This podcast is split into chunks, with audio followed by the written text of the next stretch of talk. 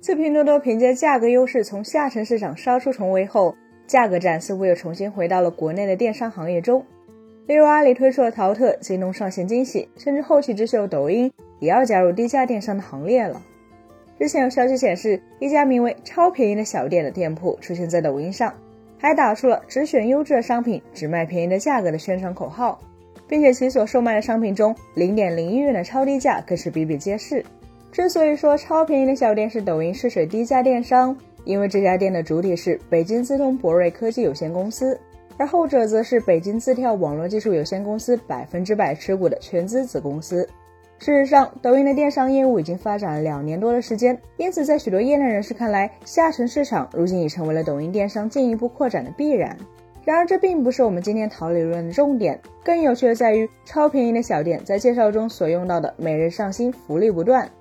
浮力其实是一个物理学上的概念，指的是一切进入液体的物体都受到了液体对它竖直向上的力。而正常情况下，“浮力”这个词显然是与电商八竿子都打不着。那么超便宜的小店为何会使用这样一个词汇呢？如果你是一位经常观看抖音直播带货、用过抖音电商的用户，看到福利，想必就知道这其实是福利的变体。所以替换一下，每日上新，福利不断，是不是就很正常了？看到这里，一个诡异的事实就浮出水面了，那就是几乎等同于官方开的店铺都会不自觉的使用变体来进行表达。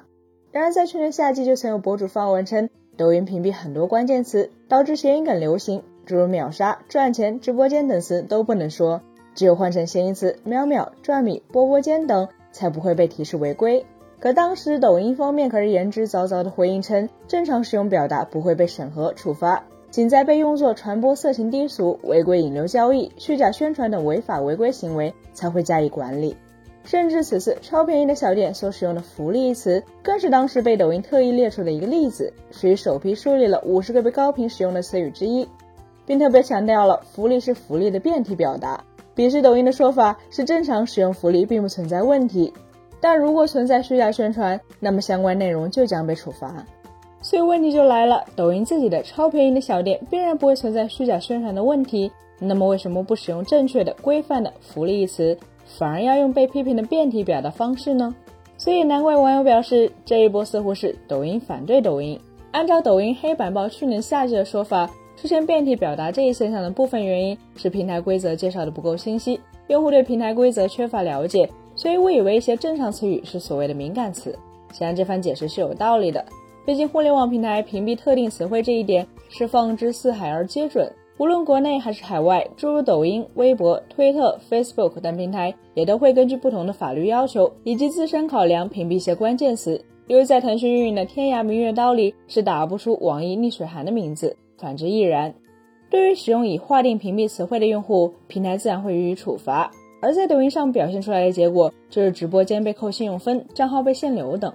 对于直播带货的商家而言，流量无疑是最为关键的资源。在竞争如此激烈的情况下，被限流也就意味着消费者看到自己的直播间店铺的概率下降，商品销售受阻，甚至可能会出现库存流转问题。至于说为什么用福利会被限流，而福利不会？其实变体表达的约定俗成是抖音商家带货主播宁可信其有的结果，毕竟不怕一万就怕万一，所以也使得使用变体表达成为了抖音电商圈子里的潜规则。